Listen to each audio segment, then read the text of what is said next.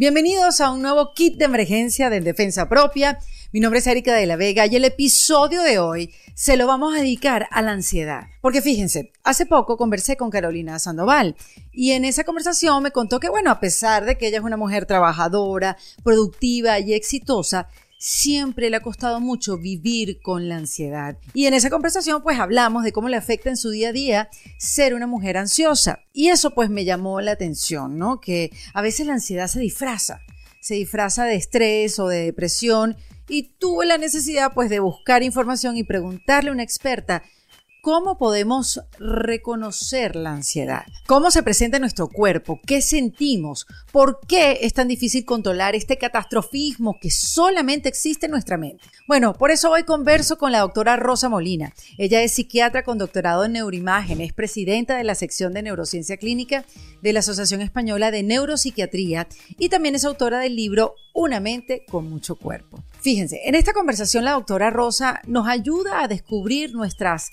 trampas mentales y que si vives mucho en la autocrítica tienes que tener presente la autocompasión, porque una sin la otra da como resultado la autodestrucción. Me habló también de la importancia de escuchar a nuestro cuerpo, porque él nos da respuestas claras de lo que nos está pasando y la mayoría de las veces pues no le estamos prestando atención. Le pregunté también de por qué vivimos pensando que se viene el apocalipsis, o sea, de vivir imaginando que siempre va a pasar lo peor eso de vivir en una constante distorsión de la realidad. Ella me explica que una crisis de ansiedad en muchos casos no requiere como de un disparador, de un evento específico, de una conmoción para activarla. Ella se dispara en automático porque son reacciones que funcionan de manera automatizada en nuestro cuerpo, así como late nuestro corazón y nuestros pulmones respiran. Por eso hablamos de técnicas para conseguir calma en esos momentos que te quedas paralizado o cuando sufres un ataque de pánico. Hablamos de todo, hablamos desde cuál es el mejor ansiolítico natural y cuándo es hora de buscar ayuda e ir a terapia. La doctora Rosa, pues en este episodio también nos ayuda a desarrollar una buena estrategia para regular nuestras emociones y cómo aprender a ponerle perspectiva a lo que nos sucede. Antes de dejarlos con la conversación, les quiero hablar del Cartier Women's Initiative. Esto es un programa mm, que apoya los emprendimientos dirigidos y fundados por mujeres en cualquier país del mundo y en cualquier sector que genere un impacto impositivo en los demás. El Cartier Women's Initiative año tras año busca generar cambios en el mundo a través del empoderamiento de la mujer emprendedora, dándoles soporte financiero con mentorías de la mano de profesionales que les ayudan a formalizar y crecer sus negocios y sus habilidades de liderazgo. Bueno, yo estoy muy feliz de contarles que las aplicaciones para el programa Alcartier Women's Initiative edición 2023 están abiertas y tienes hasta el 30 de junio para aplicar y tener la oportunidad de participar en un programa de formación que les cambiará la vida y te va a transformar el emprendimiento. Toda la información y los pasos a seguir la encuentras en cartierwomensinitiative.com slash awards. Recuerda que esto es un programa anual que está abierto para empresas dirigidas por mujeres y propiedad de mujeres de cualquier país del mundo, así que si tienes un negocio que puede cambiar el mundo para mejor, llena los requisitos y aplica para que tengas el chance de unirte a una comunidad global de empresarios y expertos y beneficiarte de tutorías, entrenamiento personalizado, visibilidad en los medios y apoyo financiero de la mano del Cartier Women's Initiative. Bueno, ahora sí los dejo con la doctora Rosa Molina, porque la ansiedad es camaleónica. Y en este episodio ella nos ayuda a reconocerla y cómo y cuánto impacta tu ritmo de vida habitual. Hay que observar emoción, pensamiento y conducta, porque, ¿sabes qué? Se puede vivir mejor. Y lo más importante es quererse, amarse y atenderse en defensa propia. Bienvenida a la doctora Rosa Molina a este kit de emergencia en defensa propia. Muchas gracias, encantada de estar aquí. Bueno, yo también, porque eh, vamos a aprender a, oye, a reconocer la ansiedad, porque Fíjate, em, Rosa, no sé si les pasa mucho, pero a mí me pasa donde me preguntan, ¿no? De repente en alguna cita médica o algo te preguntan, ¿y tú eres ansiosa? Y tú, no, yo la verdad que no, pero a medida que, que uno va escuchando experiencias de otras personas, uno dice, ¿seré que yo soy ansiosa? ¿Es difícil de reconocer la ansiedad? Bueno, yo creo que sí, porque a veces la confundimos con el estrés, ¿no? Que sería un poquito ese paso previo a la ansiedad en muchos casos, ¿no? El estrés sería una respuesta adaptativa totalmente normal que podemos presentar en distintos momentos de nuestra vida, pues como una respuesta a situaciones exigentes, ¿no? O difíciles. Pero cuando ese estrés eh, va pasado ¿no? de, nivel o va mantenido en el tiempo en exceso, es cuando pueden dar el paso, ¿no? el salto a esa ansiedad. Podría ser un precursor, podríamos decir, en muchos casos, ¿eh? no siempre. Claro, o sea que eso es clave. Si se mantiene en el tiempo un estado de estrés, un estado de estrés permanente, eso después se puede convertir en ansiedad. Eso es, eso es, porque al final esa, respuesta al estrés está preparada, ¿verdad?, para reacciones rápidas, ¿no? Pues, evolutivamente hemos evolucionado, de hecho, gracias también en parte a estas respuestas, ¿no? Si venía un depredador, salíamos corriendo, era una respuesta de estrés. Ahora los, yo digo que los depredadores somos nosotros con nuestra propia mente, ¿verdad? que nos tenemos traumas, en plan, ay, me estreso por mis propios pensamientos y por los mensajes que me doy. Y eso, si es muy duro y muy mantenido en el tiempo, efectivamente, pues ya puede desencadenar un cuadro de ansiedad. Sí, yo creo que eso es clave lo que acabas de decir, lo de los pensamientos, porque una persona ansiosa o bueno, con, con, con, un problema más desarrollado como un trastorno de la ansiedad, es realmente lo que te estás diciendo, el cuento que te estás planteando en tu cabeza, o sea, siempre preparado para lo malo que puede pasar, hasta dónde puede llegar la catástrofe, ¿no? No, sí, o sea, como, como o sea, cómo poder dominar eh, esa mente que se está yendo cada vez más hacia un apocalipsis que seguramente no sucede. Claro, fíjate, ahí lo has dicho tú muy bien. El catastrofismo es un tipo de distorsión cognitiva o sesgo cognitivo que sería un poco como una trampa mental. Es decir, cuando estamos angustiados por algo, nos preocupamos, tendemos a estas distorsiones que es como magnificar la realidad, desproporcionarla, desviarla de la realidad, ¿no? Con ese catastrofismo, me sale algo mal y ya es el fin del mundo, entonces ya no me van a contratar, entonces ya no voy a encontrar trabajo y me doy estos mensajes que, realmente son una magnificación de la realidad, ¿no? Tendríamos que hablarnos de una manera más cuidadosa. Me ha salido esto concreto mal y a lo que yo aspiro es una cosa muy compleja, donde intervienen muchos factores, y tendré que basarme en otros muchos puntos de realidad, no solo en base a un fracaso, que es una cosa puntual, ¿no? Fracaso me refiero, pues, tipo, pues no me ha ido bien en una entrevista, o he entregado un trabajo, a, no lo he entregado a tiempo, entonces mm, he tenido una consecuencia negativa. Bueno, pues definamos esa consecuencia negativa de ese hecho concreto y no magnifiquemos eh, y tendamos al catastrofismo porque nos hacemos flaco favor, ¿verdad? Claro, porque además mucha gente dice que es como un mecanismo de defensa. No, yo siempre me preparo para lo peor para que me sorprenda lo mejor. Pero quizás esa no sea la mejor actitud ante los problemas, ¿no? Claro, porque al final, eh, bueno, yo creo que hay gente que tiende un poco excesivamente a la autocrítica, ¿no? Y, y, yo siempre digo, al final la autocrítica está bien, nos permite un poco pues estar, ¿no? Eh, exigirnos, pero todo con, en su justa medida, es decir, autocrítica, pero también autocompasión, porque autocrítica sin autocompasión es autodestrucción, ¿no? Nos estamos fustigando casi, ¿no? Eh, me pongo unos estándares de lo que debería hacer, esto tendría que haber sido así o de otra manera, y al final ese, esos debería, esa tiranía de los debería, van haciendo que yo vaya mermando, ¿no? También vaya haciéndome cada vez más daño y, tenga más, y esté sometido a mayor estrés y por tanto también tenga más posibilidades de evolucionar hacia cuadros de ansiedad. Por tanto, siempre ponerlo un poquito en la balanza. Autocrítica, pues sí, está bien que lo seamos, pero también de la mano de la autocompasión, de validar que no somos perfectos, ¿verdad? De, de, cuidarnos un poquito sin juzgarnos de esa manera tan dura, ¿no? Una cosa es, vale, señalo lo que me he ido mal, pero no me juzgo, no soy ya un desastre, eso ya me estoy juzgando. Exacto, no te condenas. O sea, como soy así y ya está, no tengo arreglo. Eso es. eso también le llamamos etiquetar, sería otro tipo de distorsión cognitiva, ¿no? Cuando me pongo la etiqueta. Hemos puesto el ejemplo de del catastrofismo, otro ejemplo es la etiquetación, decir, pues soy un desastre, otro ejemplo sería la polarización, o, todo es blanco o todo es negro, y no soy capaz de ver la escala de grises. En fin, hay como distintos tipos de, de distorsiones y es muy frecuente que cuanto más distorsiones cognitivas tengo, pues también tengo más posibilidades de presentar estos síntomas del espectro, no solo de la ansiedad, sino también de los síntomas depresivos. Ok, Rosa, pero entonces vamos a ver, ¿qué, qué es la ansiedad? Eh, ¿Cuál es el, concepto? El concepto de la ansiedad sería un estado, ¿no? Al final es un proceso emocional que me pone eh, en defensa, eh, y sería en defensa tanto cognitiva, ¿no? Como física. Mi cuerpo se prepara, ¿no? para responder a una situación difícil, pero eh, de, una, de, una, manera en la que eh, la situación difícil ha desbordado mis capacidades adaptativas, ¿no? O sea, esa, esa ansiedad ya entendida como trastorno, digo, ¿eh? Como, por así decirlo, como lo que podríamos ver en alguien que viene a consulta por un trastorno de ansiedad o por una crisis de pánico. Tendría una situación difícil que le ha desbordado y, y entonces eh, sus, sus, capacidades adaptativas cognitivas y físicas se han visto desbordadas y por eso aparecen los síntomas. ¿Y esos síntomas cómo son? Son síntomas a nivel cognitivo, es decir, a nivel mental, pero uh -huh. también son síntomas físicos, es decir, la ansiedad se manifiesta también en el cuerpo, ¿no? Que es algo que a la gente le cuesta identificar. ¿Cómo, ¿Cómo Rosa?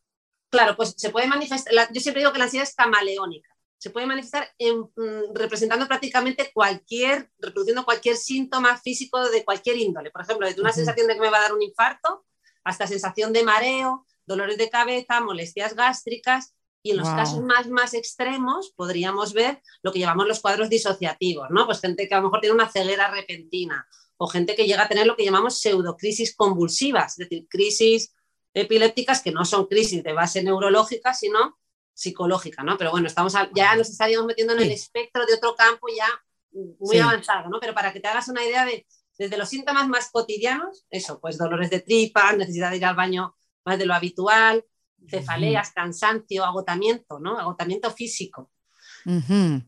Claro, porque además tú se lo puedes atribuir a otras cosas, porque bueno, estás nerviosa ante un evento, una presentación, eh, no sé, te vas a ver con alguien o, mm, o, tienes un viaje, este, quizás, bueno, sean los nervios del momento y ya, bueno, pasan, se acaba, bueno, ya pasó el momento de, de los nervios y ya, ¿no? Ahí lo que tienes que estar pendiente, por lo que estoy entendiendo, Rosa, es la permanencia en el tiempo de estos síntomas.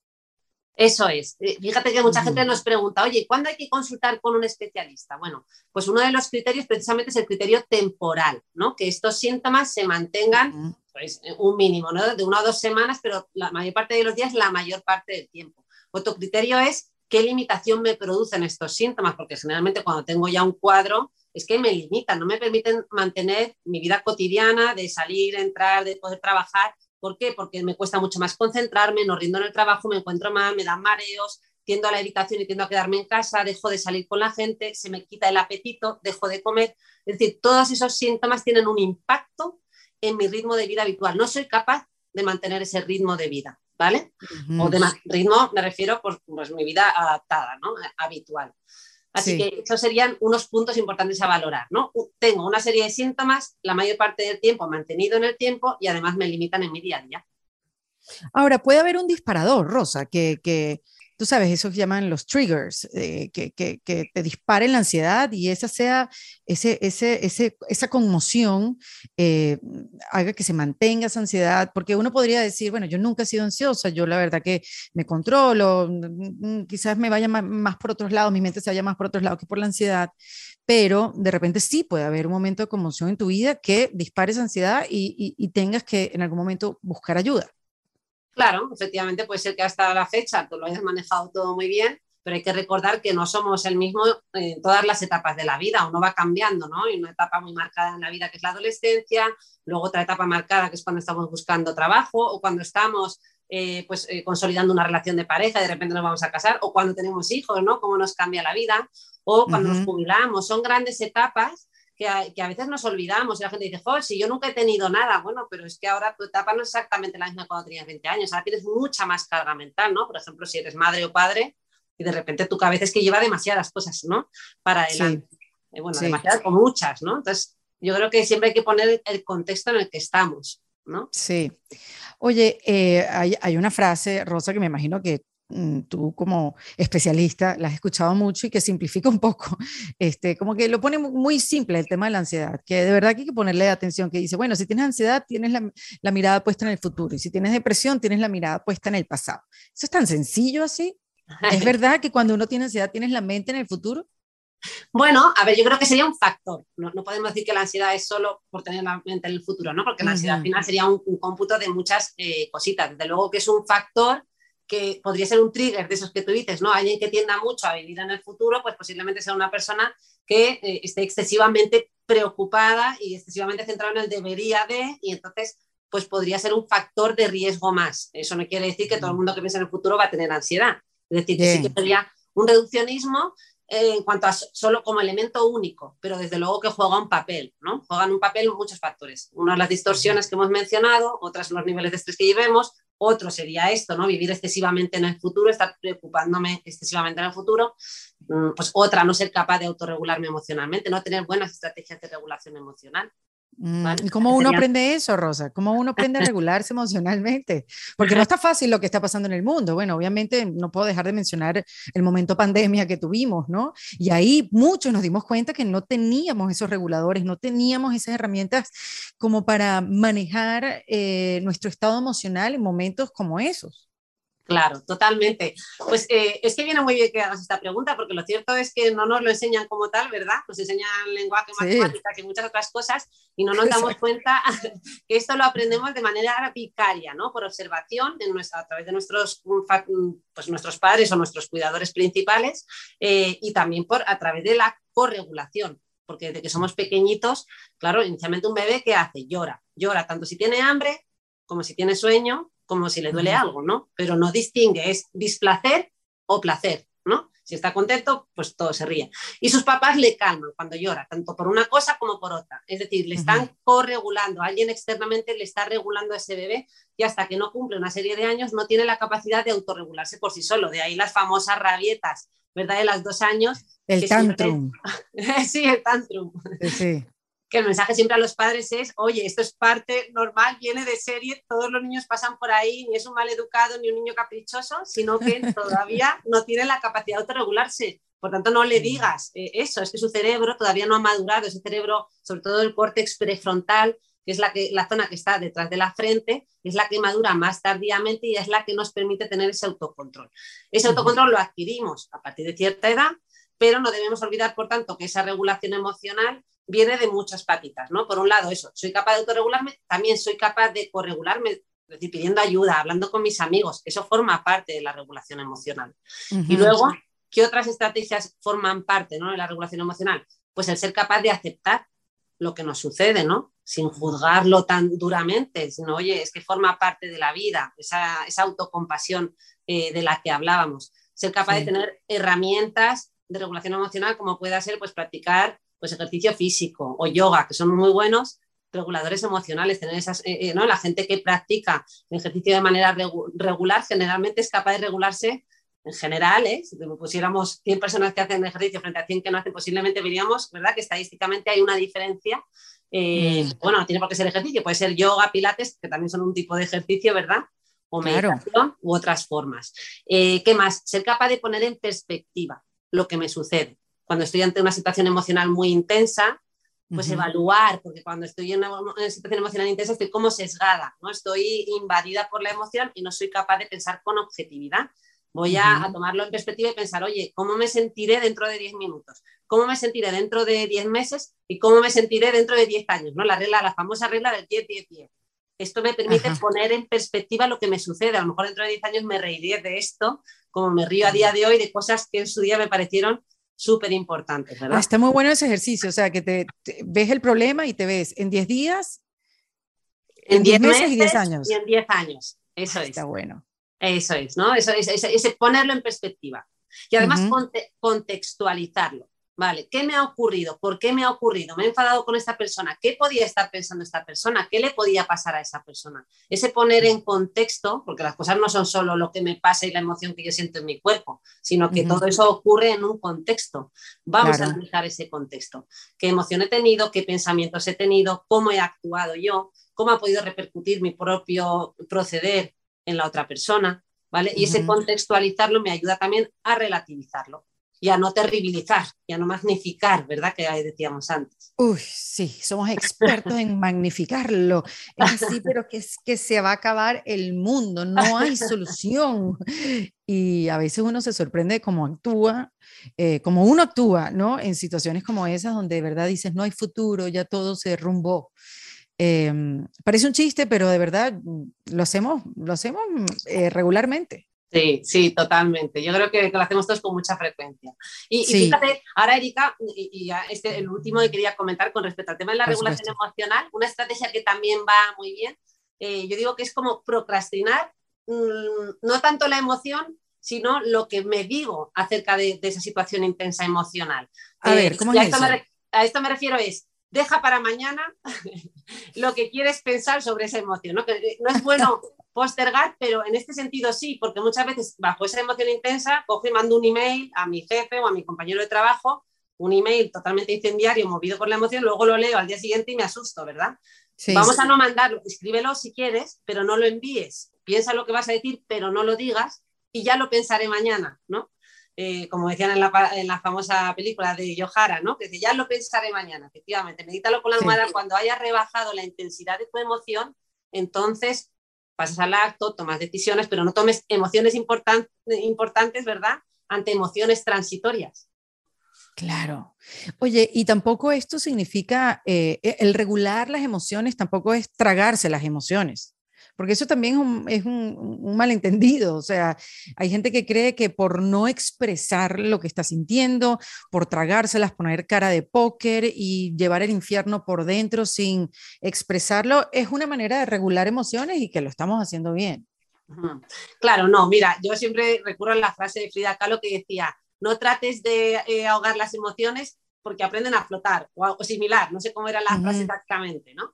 al final tratar de tapar y ocultar y reprimir nuestras emociones como tratar de meter un globo bajo agua y pretender que eso no salga, va a terminar saliendo, ¿no? Y lo que simplemente ocurre es que a veces sale pues, a través de nuestro cuerpo, a través de un proceso más que opera a nivel inconsciente, que yo no hago consciente, pero de repente empiezo con un montón de molestias gástricas, ¿verdad? O con esas cefaleas y esos otros síntomas físicos corporales que hemos mencionado. Es decir, que a veces lo que no somos capaces de verbalizar o poner en palabras se manifiesta a través de nuestro cuerpo. Empiezas a somatizar, eso es la famosa, como que no estoy somatizando.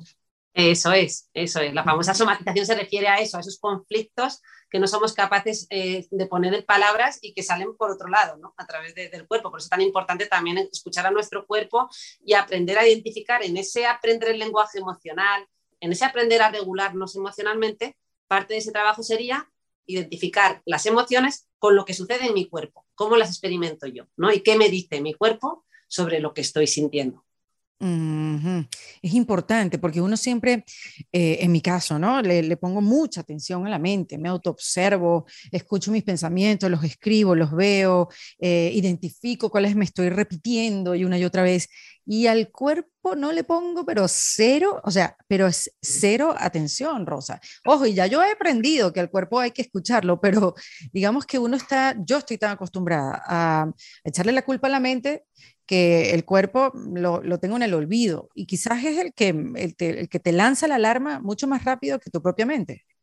Totalmente, nos da una información privilegiada y, y, no la, y no la escuchamos la mayoría de nosotros, pero fíjate, Erika, cómo se ha puesto de moda ahora todo este campo del mindfulness, ¿verdad? Del yoga, del pilates y todos estos ejercicios que implican la conciencia plena y de, y de prestar atención a ese cuerpo. ¿Por qué está tan, tan, tan de moda? Yo creo que porque es generalizado que hasta la fecha, pues eso, hemos pasado, además en la época en la que vivimos, que es todo tecnológico, trabajos tan sedentarios, donde el cuerpo ha quedado, menos en la parte estética, menos en su parte exterior, que es así que la cuidamos, en su componente más como, digamos, de su corporalidad, de la vivencia interna de nuestro cuerpo, le prestamos mucha menos atención.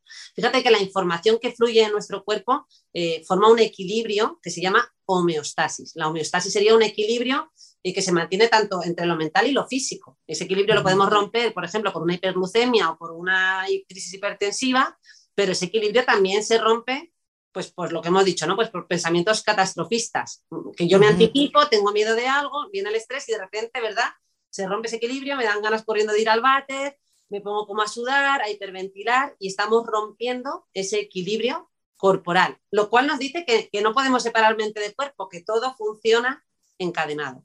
Y a la información que fluye en nuestro cuerpo se le llama la información interoceptiva. Bueno, aquí estoy sacando un montón de palabras. no, pero ven, ven, para aprender. ¿Cómo se llama otra vez? La información interoceptiva, que sería la información proveniente de nuestras vísceras que nos está avisando de cosas, ¿no? Esto, eh, fíjate que es la base de la intuición, lo que el famoso divulgador Antonio Damasio, el neurólogo, llamaba el marcador somático, ¿no? Como esos marcadores en cuanto que están en nuestro cuerpo, esas mariposas en el estómago, que me dan la pista de por aquí deben ir los tiros, ¿no? Esa intuición, pero que es información que ha quedado grabada en nuestras vísceras. Y es un ejemplo simple y sencillo de lo importante que es lo que ocurre ahí dentro. No, porque a veces además lo sentimos para las cosas buenas, como que, ay, sí, tengo las mariposas en el estómago, ay, sí, estoy como nerviosa, ay, sí, me voy a ver con otra persona, con esta persona, pero para lo malo quizás uno no tenga pues esa, esa disposición a escucharlo.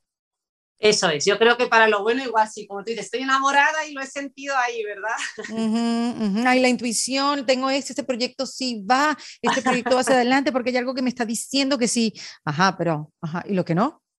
Eso es, pues en lo que, no, lo que no, deberíamos llevar un pequeño registro, ¿no? Como una agenda, igual que los psicólogos muchas veces mandan en consulta lo que llaman los registros, ¿no? De la emoción, pensamiento y conducta. Y en esa emoción incorporar ese mapa corporal, donde tú sientes, la, dónde sientes tú la emoción. Si cuando estoy enfadado lo siento en la cabeza o noto debilidad en las piernas o lo que noto es un nudo en el estómago, que es lo que noto, ¿no? Y un poco experimentando y analizando, haciendo ese escáner corporal, ¿no? Yo creo que nos ayuda a entendernos mejor, nos ayuda a comprender mejor lo que nos sucede.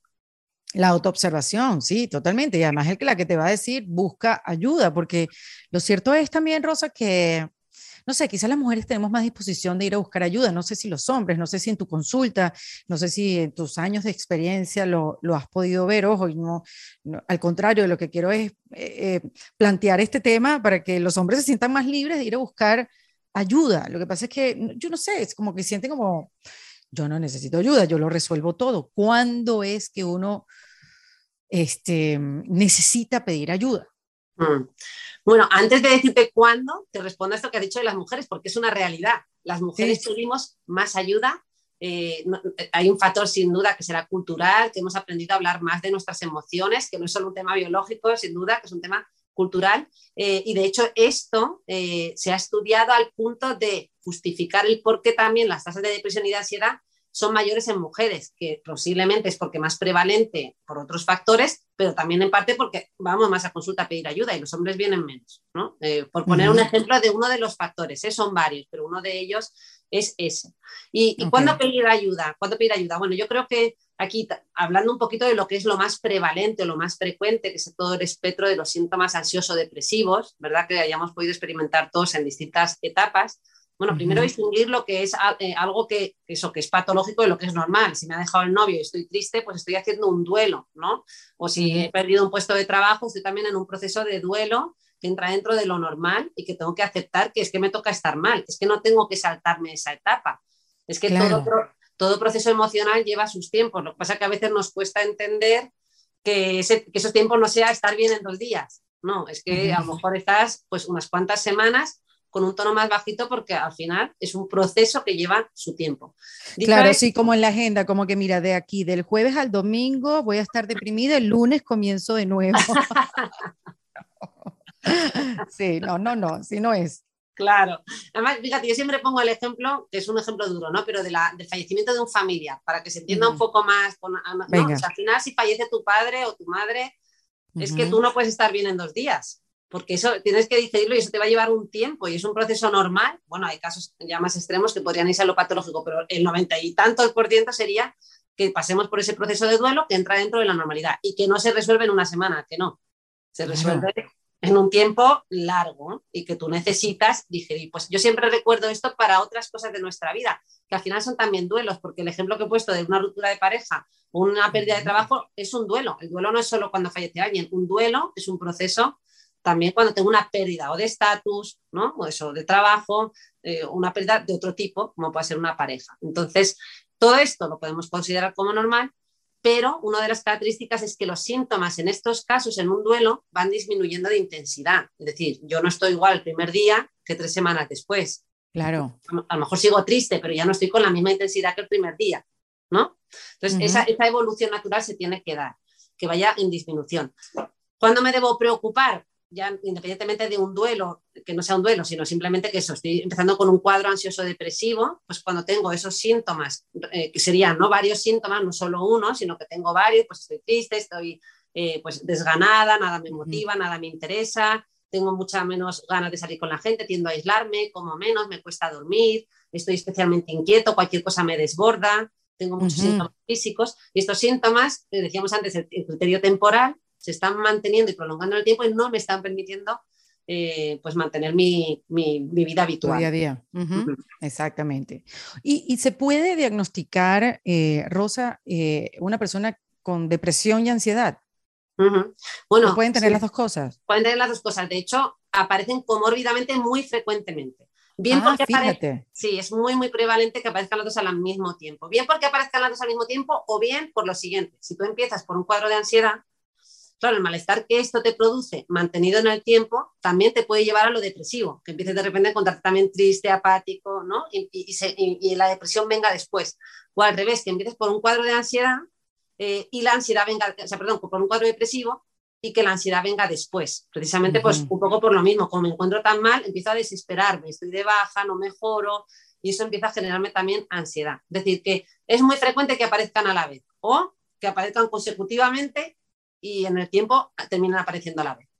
Y uno puede salir de esos cuadros de depresión y ansiedad sin, sin ansiolíticos, sin tratamiento médico. O sea, hay, hay, hay, hay maneras de, de, salir de ahí eh, sin medicación o, claro, obviamente depende del caso. O sea, eh, claro. de manera genérica hablarlo es difícil.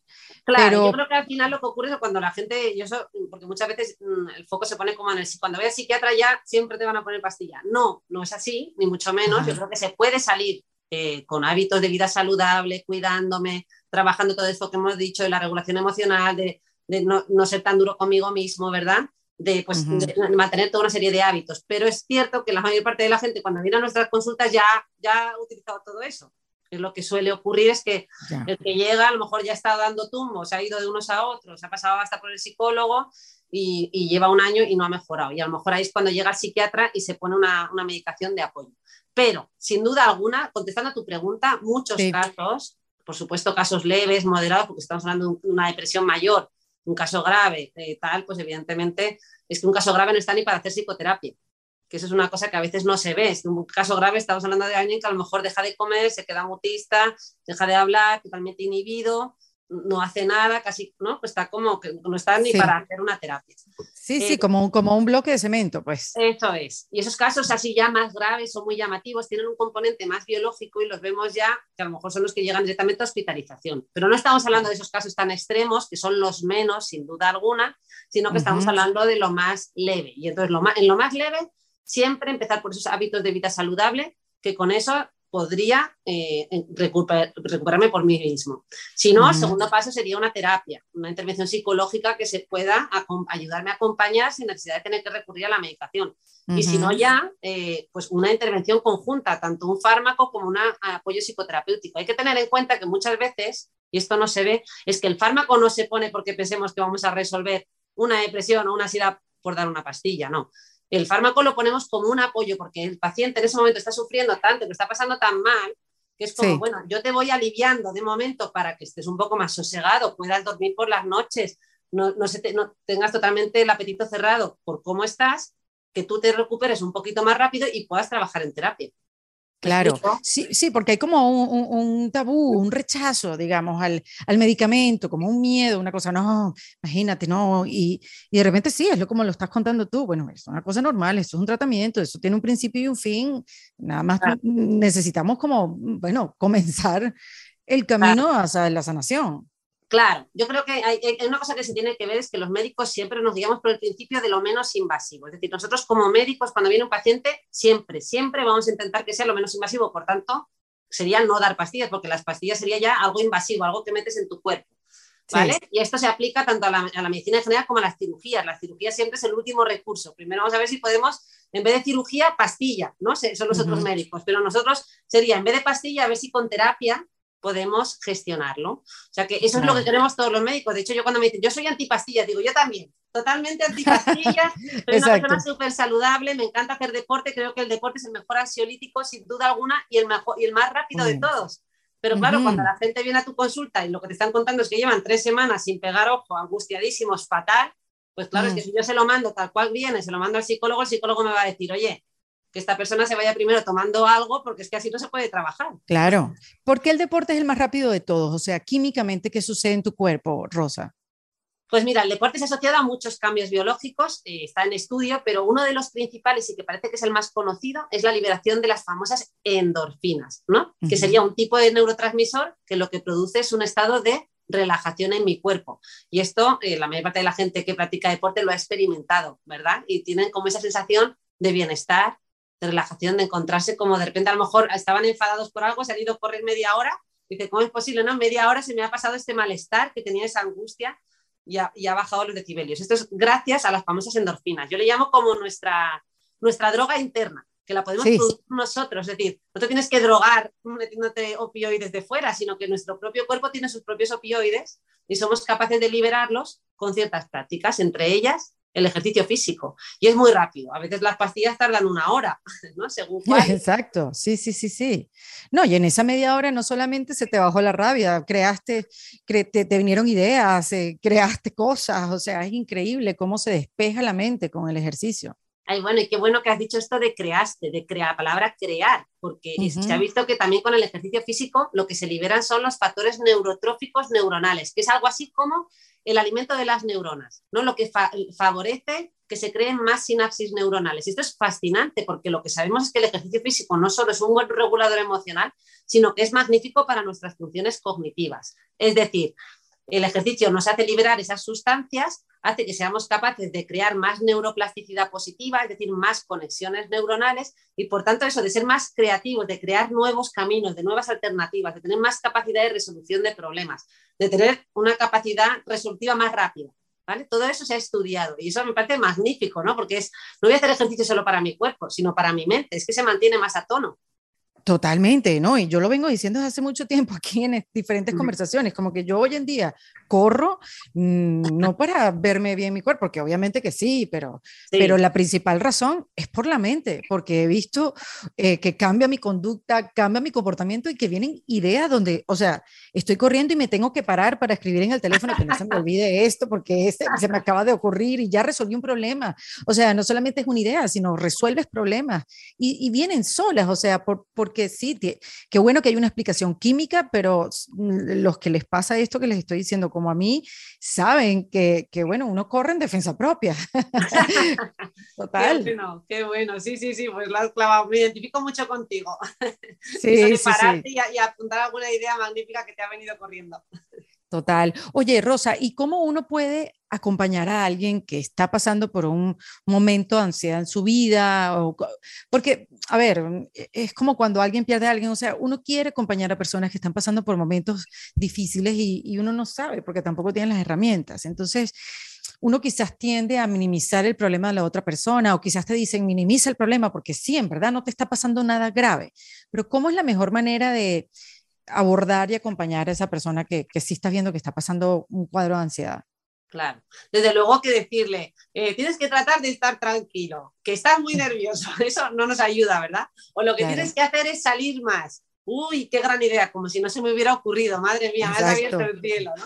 Yo creo que estas cosas eh, claro, lo que hacen es banalizar y minimizar lo que nos está ocurriendo y lo que están trasladando es un mayor sentimiento de culpa al que lo padece porque parece que fuera un acto de voluntad propia, ¿no? En plan, estoy deprimido porque no salgo a correr. yo lo elegí. Claro, como si yo lo hubiera elegido. Por eso es tan importante marcar ese límite entre procesos normales y cuando ya cruzamos el límite de lo patológico, porque si no caemos en el error no de, no, es que le han dado una pastilla y lo que tenía que hacer era salir más. No, claro, es que salir, tú no le o sea, salir más, en ciertos casos, cuando te ha dejado el novio y es algo leve, pues está muy bien, te vendrá fenomenal. Pero yo creo que hay que, que hay que, ser conscientes de que hay cuadros reales que, que, que, implican toda una serie de cambios y que, oye, que a veces hay que recurrir a esa medicación. Y para eso estamos nosotros, para poner también, ¿no? Poder, poder estudiar bien a ese paciente y poder conocerlo en su contexto y estudiarlo y ver cuando no le puedes decir al paciente que corra, ¿no? Que vete a correr, que esto es el mejor ansiolítico. Yo eso. Y no puede salir de su casa. O sea, yo he conocido historias de gente que no ha podido salir ni cruzar una calle. No han podido cruzar una calle a la esquina de su casa. Eh, la ansiedad de verdad puede, eh, eh, oye, de verdad romper con el ritmo natural de tu vida. Cosas que antes hacías regularmente, se te hace súper difícil, o sea, que te imposibilita este, el hacer ciertas cosas. Claro, por eso yo a veces invito a, los que a veces hacen este, salto no tan grande, decir, es que lo que tendría que haber hecho es mandarle que para hacer ejercicio físico, es que traten de entender que, claro, a mí me encantaría decirle a todos mis pacientes que hicieran ejercicio, porque, bueno, de hecho lo digo, como hábito preventivo, pero una vez que ya el paciente está en un cuadro agudo y grave, pues como comprenderás, yo imagino que ningún paciente espera que yo lo que le diga es que se vaya a correr, ¿no? Te imaginas que el malestar no. Claro, sí, sí, sí. No, no, no, uno va a buscar otras soluciones cuando te va a ver, Rosa. Claro, claro. Por eso yo creo que, mm. que, ¿no? que viene el ejercicio mental de qué haría, o sea, ponernos en el ejemplo, de, en el caso de esa persona y cómo puede ayudar como amigo o como familiar, que es lo que tú también me preguntabas, ¿no? Yo creo, bueno, el hecho de querer ayudar y que alguien ya se plantee esta pregunta ya dice mucho, ya estás ayudando seguro, porque el sentido común ese es el mejor, es la mejor de las ayudas, el querer ayudar. Y luego, dicho esto, eh, pues sobre todo acompañar y escuchar y validar al otro. Es decir, si alguien nos está contando que se encuentra mal, no le pongas ejemplos de lo que te pasa a ti, ni de gente que esté peor, ni mejor, no compares, ni juzgues, porque todo eso, ¿verdad? Lo que hace es aumentar el malestar.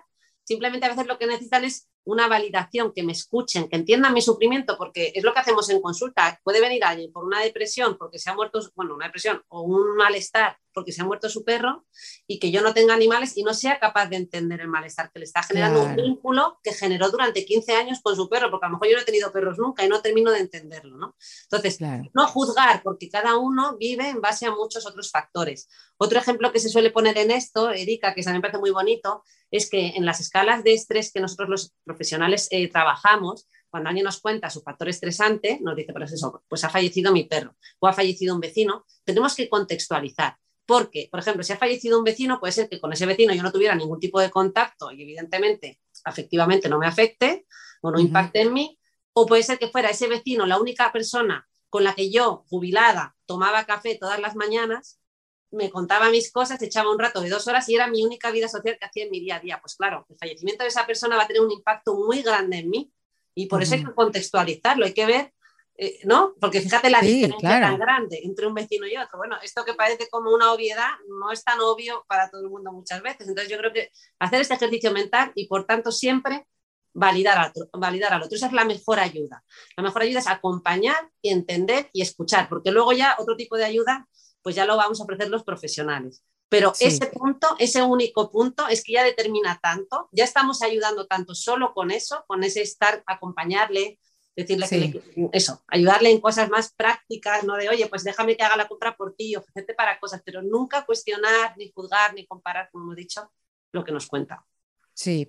Oye, eh, hablemos del ataque de pánico, Rosa, que, que, a veces llega a la vida de uno sin avisar y sin que nadie nos haya explicado de qué se trata un ataque de pánico. ¿Por qué se llega a tener un ataque de pánico?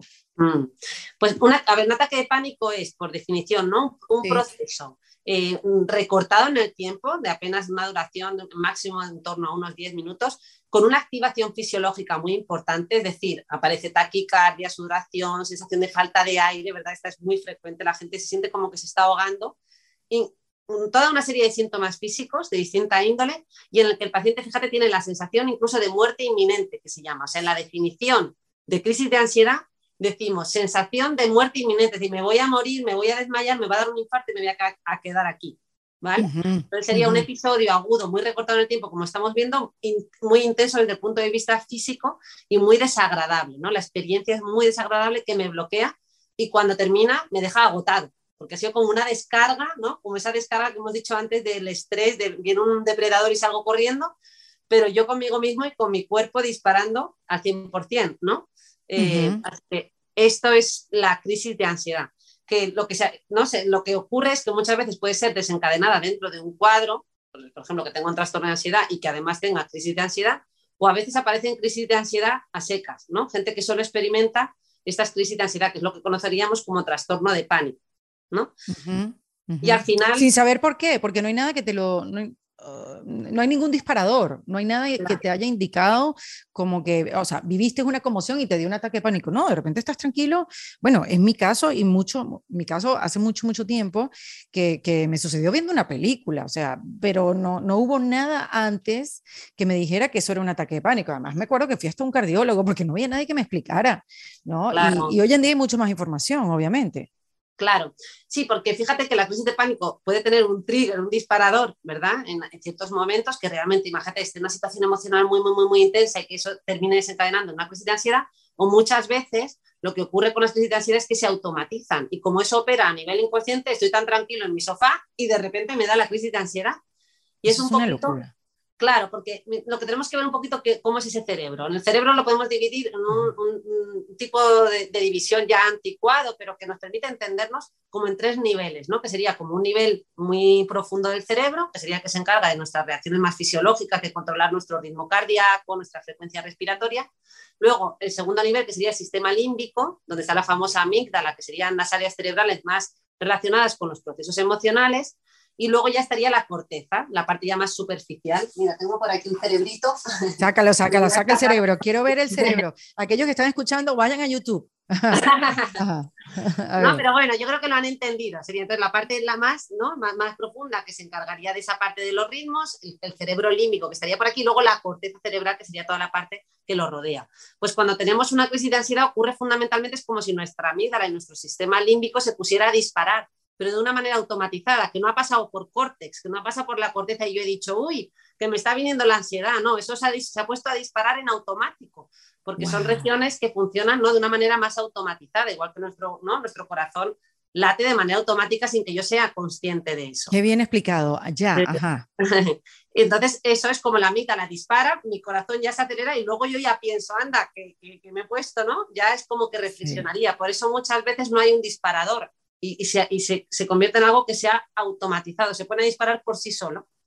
Y ese es el riesgo un poquito de las crisis de ansiedad cuando empiezan a repetirse y se mantienen en el tiempo. Wow, y eso, fíjate que yo a mí me dejó de suceder, pero bueno, y, me recuerdo, esto fue hace muchos años y gracias a Dios más nunca tuve un ataque pánico, pero sí tuve como dos o tres episodios y fui a, chequearme, no recuerdo la especialidad del doctor en ese momento, si era una neuróloga, si era, no, no era psiquiatra, no, pero me, me mandó una cantidad de pastillas que cuando llegué a mi casa le conté a mi mamá, no, me mandaron esta pastilla, esta pastilla, y me dijo, chica, pero si esa pastilla la toma tu abuela, y yo, ¿qué? Mira, ¿sabes cómo es la cosa? Yo me voy a quitar esto, yo sola, no sé cómo, pero entonces empecé a averiguar y entonces eh, me, me, llevaba una bolsa de papel eh, como que en la cartera o de avión para poder respirar ahí. Yo no sé por qué, esa, eh, ¿cuál es la función de esa bolsa cuando uno empieza a respirar? Es como concientizar tu, tu, tu, oxígeno. ¿Cuál es la explicación, Rosa? Sí, la verdad es que esto ya no se practica, eso es lo cierto, pero bueno, se ha practicado durante mucho tiempo, ¿no? Porque se supone que cuando tú hiperventilas estabas como hiperoxigenando y entonces si tú respiras dentro de esa bolsa, pues tu propio dióxido de carbono como que lo vuelves a inspirar y así es como que esa hiperoxigenación como que la ralentizarías y por tanto ayudarías a yugular esa crisis. Ahora, en vez de hacer esto, lo que recurrimos más es a estrategias de respiración profunda, que sería como, eh, en vez de, de, yugular la crisis de ansiedad eh, pues por otras estrategias, es, también a través del cuerpo, pero o sea, es a través del cuerpo haciendo respiraciones profundas, haciendo que el diafragma baje, ¿no? que está por debajo de los, de los pulmones, el diafragma, yo respiro profundo, hago que baje y voy forzando a que esa hiperventilación se corte. ¿Y qué consigo con eso? Consigo mandarle el mensaje a mi cerebro de que yo por aquí estoy tranquila, así que tú para de disparar. Porque muchas veces hacer una cosa tan automática y realmente es como, siento la sensación, ¡ah! me agobio todavía más, entonces mi cerebro todavía dispara más, ¿no? Y entonces como es la pescadilla que se muerde la cola, por eso las estrategias más eficaces son siempre a través del cuerpo, porque claro, decirte a ti mismo, estate tranquilo, en ese momento no te va a funcionar. Es como no pienses en un elefante azul, pues no lo vas a conseguir, porque es, es cognición frente a cognición, ¿no? No, aquí sería, voy a bajar el ritmo aquí abajo, y así engaño, entre comillas, engaño a mi cerebro. Aquí estoy tranquilo, así que tú mantén la calma y deja ya de disparar. Porque es el, eso es clave. eso es, eso es. Esa clave, la orquesta que está disparando. Tú le estás diciendo, para, para, que aquí vamos ya bajando los decibelios.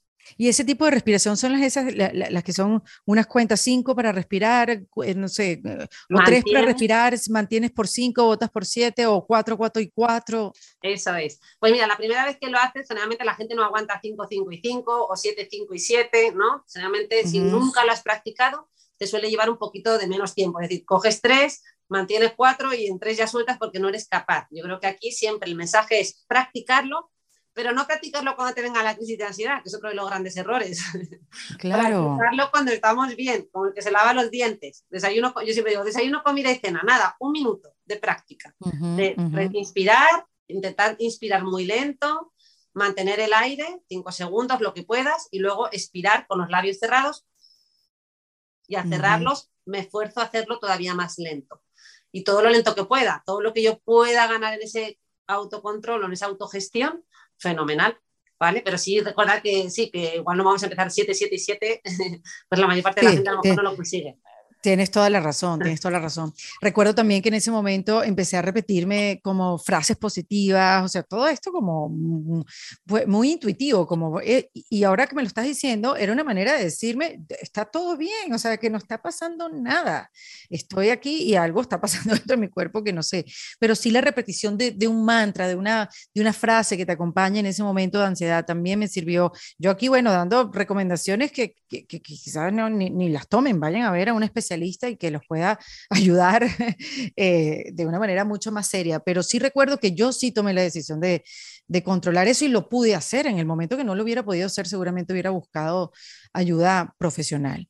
Hay otro tema. está muy bien el ejemplo que tú nos pones, Erika, desde la propia experiencia, porque es que es real y lo que has dicho me parece muy acertado. O sea, que sí que tomen nota, porque muchas veces el que lo ha experimentado es capaz de poner esos ejemplos en, en sus propias palabras, ¿no? Eh, sí, al final, otro mensaje que ayuda mucho es, bueno, las crisis de ansiedad de ahí no pasan. Es decir, son experiencias, como hemos dicho, muy desagradables, pero no me muero de una crisis de ansiedad y sé que más o menos en 10 minutos esto se ha acabado. Y así eso me ayuda un poco a relativizar, ¿no? Y voy a practicar esas respiraciones, voy a pensar que esto tiene um, fecha, que esto sí que acaba. Exacto. Eso me ayuda un poquito a gestionarlo mejor, ¿no? Porque si no el miedo me desborda, no sé cuánto va a durar, ni qué es esto, me, invade ese miedo y eso hace que todavía sea más intenso. Mm. ¿La ansiedad es miedo, Rosa?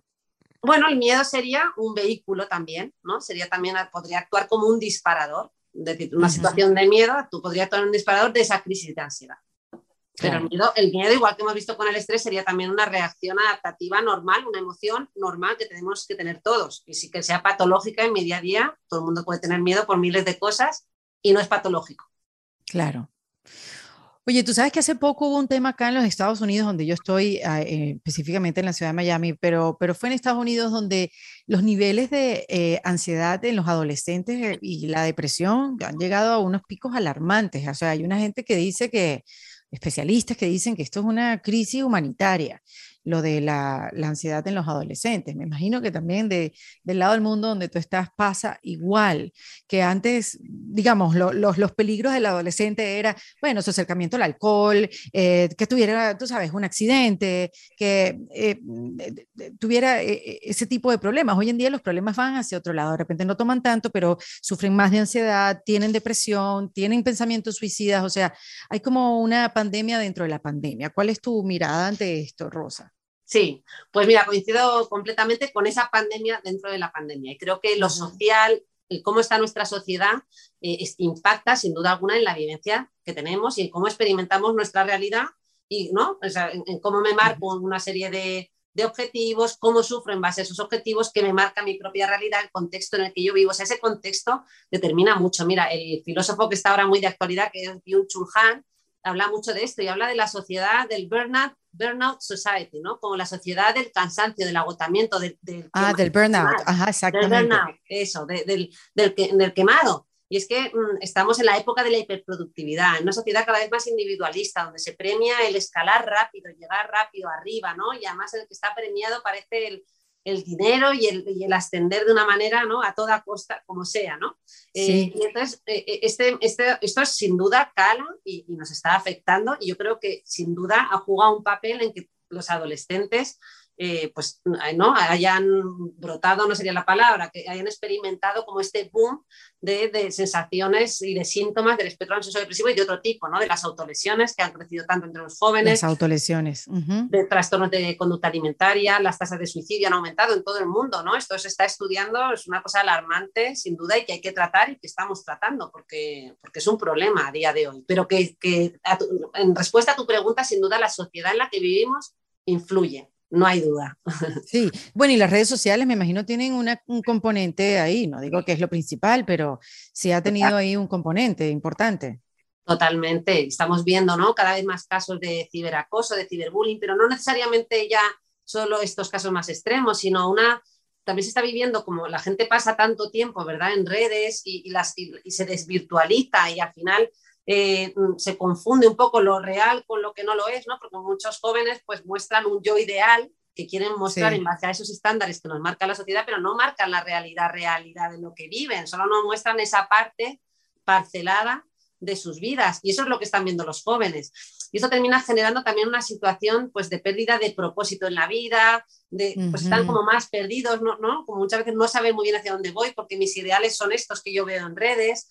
En fin, eso yo creo que juega un papel muy importante. Al final los jóvenes, eh, yo creo que los no tan jóvenes pasamos también mucho tiempo en redes, pero eh, a lo mejor tenemos un pie en la otra realidad o lo hemos tenido o también nos informamos por otros medios como puede ser la televisión, la radio, pero los más jóvenes tienen como una fuente de información principal las redes, las usan mucho más, ¿verdad? En, su modo de relacionarse y, y, han jugado un papel también sin duda como vemos y nos refieren así los, los pacientes más jóvenes.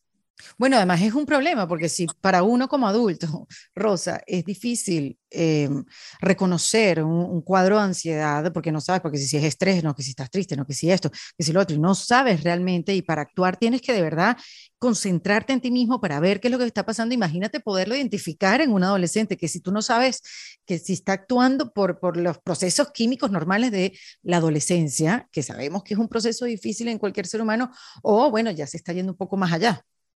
Mm.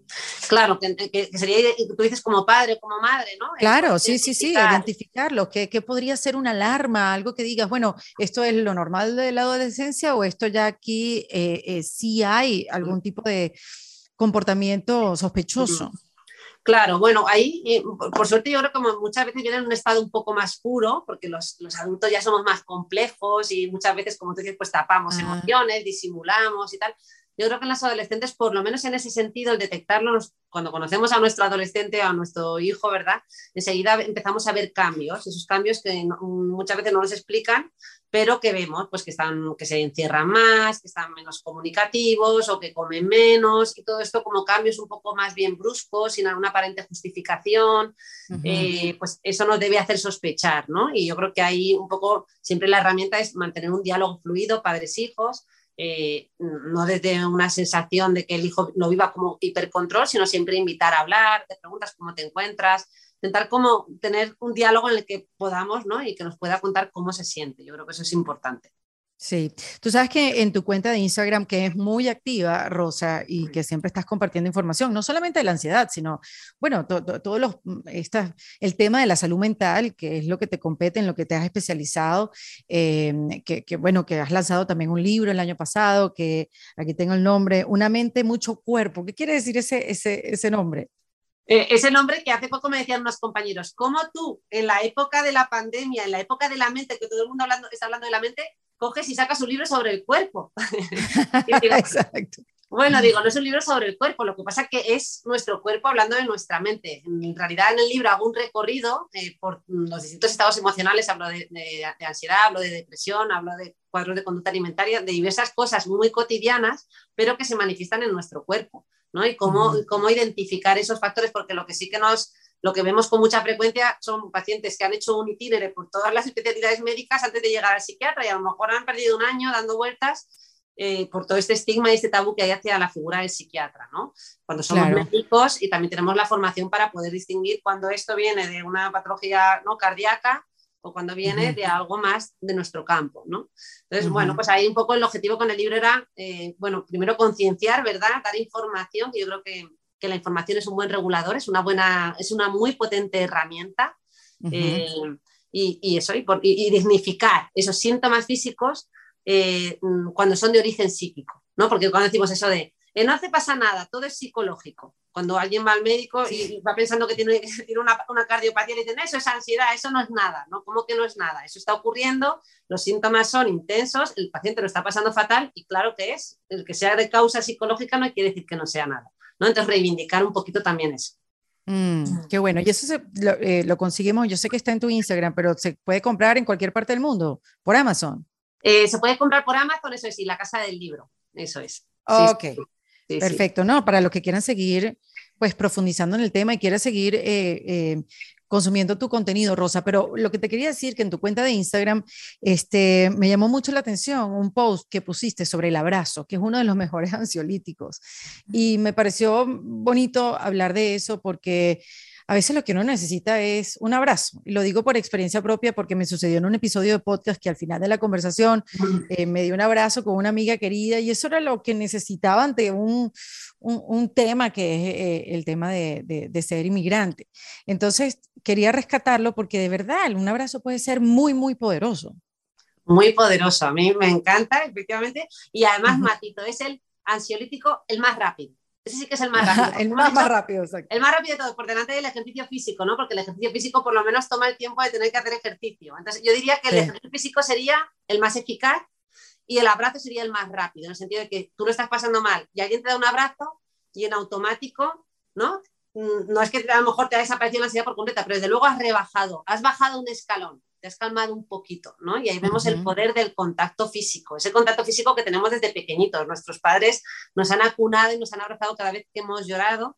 Eh, y hay estudios muy interesantes de la infancia de niños que estuvieron en orfanatos y no tuvieron ese contacto físico, han mostrado cómo la carencia del contacto había hecho que su cerebro se desarrollase de una manera mucho peor. Vamos, de hecho, ves las imágenes, son impactantes. Un cerebro que ha tenido contacto físico con un desarrollo normal y un cerebro chiquitito en aquellos que no tuvieron y que estuvieron abandonados en, orfanatos y que tuvieron grandes retrasos psicomotores y cognitivos. Estoy hablando de retraso madurativo, de, rendimiento cognitivo, ¿vale? Entonces, esto es un poco para ver la importancia del contacto físico. Hay muchos estudios en este sentido que resaltan cuán importante es ese contacto físico que, que tenemos los humanos, ¿no? Y que se ha visto paralizado con la pandemia, aunque ya parece que lo vamos retomando. Wow, sí, bueno, ya, ya nos podemos abrazar, ya, o sea, nos podemos hasta besar.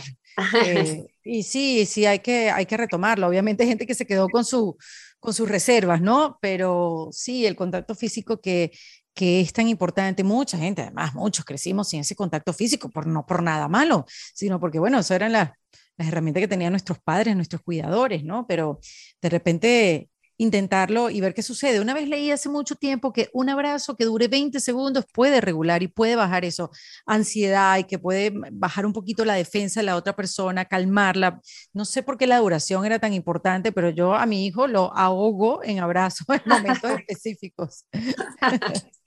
Qué bueno, pero mira, ahora que mencionas a tu hijo, me he acordado de los famosos experimentos de Harlow, no sé si te suenan. No. Estos experimentos se hicieron con monitos y lo que querían ver es qué era más importante, si el alimento de nutritivo puro y duro de la leche o el contacto físico. Entonces lo que ponían eran a dos mamás, una mamá de hierro, de alambre, con un biberón de leche y una mamá que no tenía biberón de leche, pero que era todo blandita y acolchadita. Y entonces lo que estudiaban era ver si la cría de mono, la bebé mono, pasaba más horas abrazado a la mamá blandita o a la de la leche. Y entonces lo que se observó es que el mono pasaba prácticamente, porque era una bebé mono, se pasaba la mayor parte del día abrazado a la mamá blandita y solo se acercaba a la de hierro, a la de alambre, para beber leche, pero agarrado a la blandita, porque la de hierro le daba como, ¿no? Sería que le daba como repelús, era algo que frío, de hierro rígido, entonces tomaba la leche y volvía a la mamá blandita. Y pasaba un montón de horas abrazado, ¿no? Y esto es lo que nos habla, volvemos un poco a lo mismo, a la importancia de ese contacto, que es que para nuestro desarrollo es que es fundamental, lo tenemos que lo damos por hecho y no lo valoramos, pero cuando nos cuentan estos estudios tan interesantes, dices, ostras, ¿no? Ese abrazo de 20 segundos, como tú dices. Sí, totalmente. Pues qué bueno, qué bueno que lo resaltamos. Abrácense, amigos míos, no pierdan tiempo, hagan a otra persona sentir mejor.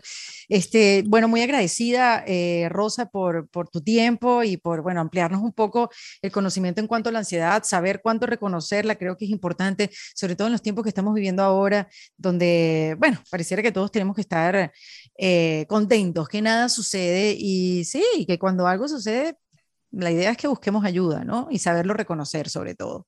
Eso es, eso es, que para eso estamos los profesionales, que Exacto. se pasen de cuando por nuestras consultas. Mira, bueno, si quieren eh, seguir a la doctora Rosa, su cuenta de Instagram es doctor Rosa Molina, pero en abreviado, dr. Rosa Molina.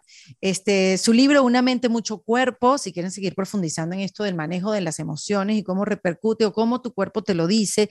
Y también la pueden escuchar en su podcast, De piel a cabeza, que bueno, tienes unos cuantos episodios ya, Rosa. Sí, sí, sí, vamos avanzando. Este podcast lo tengo con mi hermana que es dermatóloga.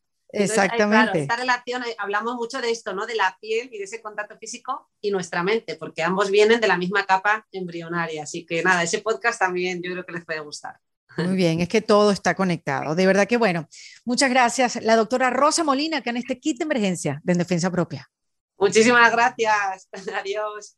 En Defensa Propia es producido por Valentina Carmona, con el apoyo de Andrea Wallis y editado por Vanessa Ferrebus y Jesús Acosta, con música original de Para Rayos Estudios.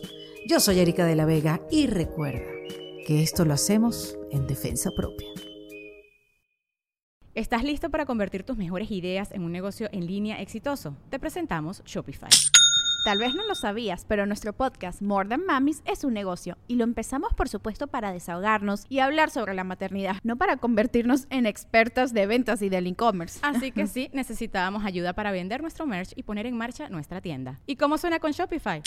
Llegó otra venta. Shopify es la plataforma de comercio que está revolucionando millones de negocios en todo el mundo. Ya seas un emprendedor desde tu casa o desde donde sea, Shopify es la única herramienta que necesitas para iniciar, administrar y hacer crecer tu negocio sin dificultades. Con Shopify puedo gestionar pedidos, envíos y pagos desde cualquier lugar, brindándote toda la información y estadísticas de tus ventas al detalle. Regístrate para un periodo de prueba con tan solo un dólar al mes en shopify.com barra sonoro, todo en Ve a shopify.com barra sonoro para llevar tu negocio al siguiente nivel. Shopify.com barra sonoro.